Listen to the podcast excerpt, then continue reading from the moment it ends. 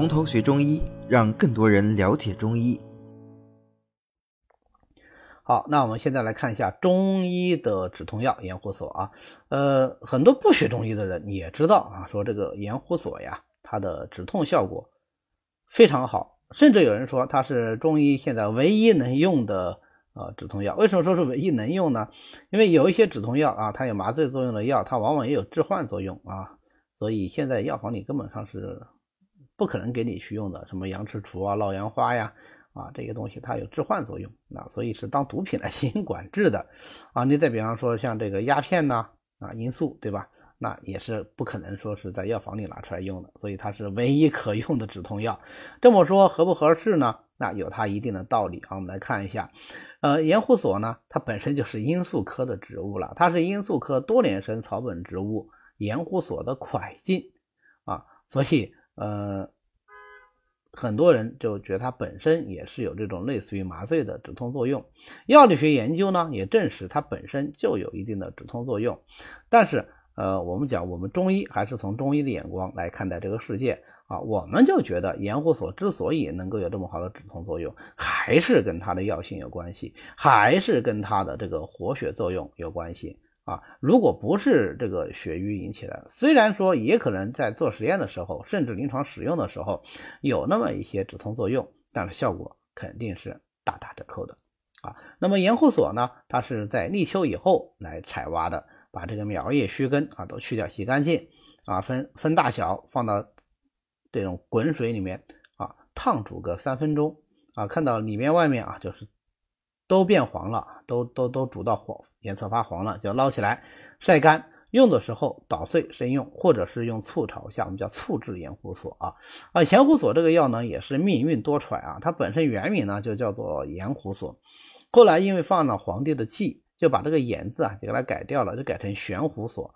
但是后来又有一个皇帝啊，他叫玄烨啊，大家知道就是康熙对吧？啊，那这个元胡玄胡索也不能叫了，就又改啊，改成元胡索。所以你叫它圆胡索也好，玄胡索也好，还是盐胡索也好，都是它啊。之所以改名字，完全都是因为皇上决定的啊。所以这个药也是非常有趣的一个药。那我们现在新中国了，当然也不存在说是避哪个皇上的忌，所以我们现在呢，就还是叫它盐胡索。盐胡索它的性味是辛苦温的，归心肝脾经啊。那么因为它这个心散温通啊啊，所以它能够行气活血，以止痛啊，行气活血以止痛啊。我再说一遍，所以虽然很多书上说盐胡索本身是一味止痛药，但是我们还是要强调它之所以能够止痛，还是通过行气活血啊来实现的。那它这个止痛，当然它范围就非常的广啊。它首先能当然能够治疗肝经的疼痛啊，因为盐胡索本身是。入肝经的嘛，对吧？呃，它配上川链子呢，就是非常有名的金铃子散。嗯，书上说啊，能够治疗什么呃肝经的什么少腹疼痛啊、睾丸偏坠疼痛啊等等。但是啊，就我临床上看呢，金铃子散啊、川链子加上盐胡索，能够治疗一切的肝经疼痛啊，效果都特别的好，是肝经疼痛的首选药物。那这个小方子我临床上经常用啊。呃，止痛效果非常的好。那如果它配上小茴香呢，啊，就能治疗疝气痛啊。诸疝皆属于肝啊，所以疝气痛本身也是肝经痛的一种。当然了，呃，现在我们虽然治疝多从肝啊，也有一一些特例，但是总的来说啊，疝气它还是一个肝经病啊。当然，除了肝经痛以外，它一身之痛那也都可以治。单用盐胡索呀，就能够很好的去治疗心腹疼痛、胃痛。如果是配上瓜蒌、蟹白、郁金、乌药这样的一些药呢，它还能够治疗呃胸胁的这种疼痛。如果是四肢疼痛啊，你可以配上当归、桂枝、芍药啊来治疗四肢或者是周身的淤血、血滞引起的疼痛。呃，配上当归、川芎、乳香、没药，那就能够治疗跌打损伤引起的疼痛。它还能够治疗妇女的经行腹痛啊，也就是俗称的痛经。呃。痛经的话，那当然首先它是一个血分病，对吧？所以盐胡索呢用来行气活血止痛，那但是我们配上一个香附，香附是气中之血药，也能够行气活血啊。香附配盐胡索，行气活血也止痛，然后再加上四物汤来养血和血。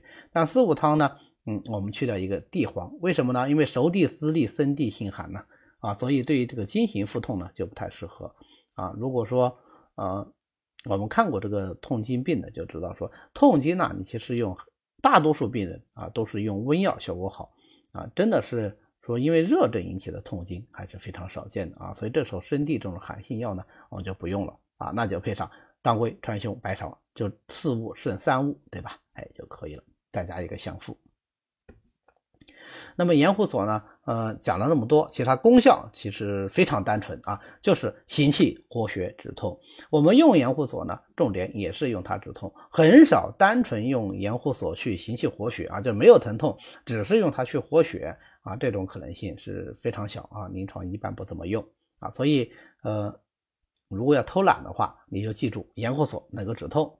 就可以了。那么我们一般用盐胡索的时候呢，都是用醋炒一下啊，这样的话能够加强它的这个止痛作用。当然，它可以入汤剂啊，入汤剂一般用九克啊，最多用到十五克。但是它这个药相对来说还是比较安全的。有的时候治疗这种严重的痛症啊，用十五克觉得效果不好的时候，可以加量到二十克甚至三十克啊，都没问题。但是如果加这么大的量，使用时间就不要太长，有效它就有效了。如果没效，你吃再长的时间，那也一样没用啊。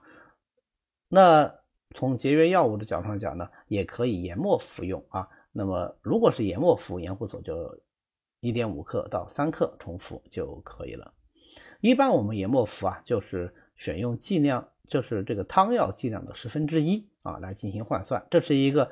就是基本的换算剂量，当然你也根据临床的经验和病人具体情况，在这个十分之一的剂量，呃基础上再进行上下的浮动啊，这个都没问题。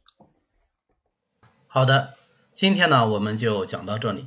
为了方便大家和其他喜欢中医的朋友一起来学习和讨论中医知识，欢迎大家扫描下方的二维码。那么我们下次再见。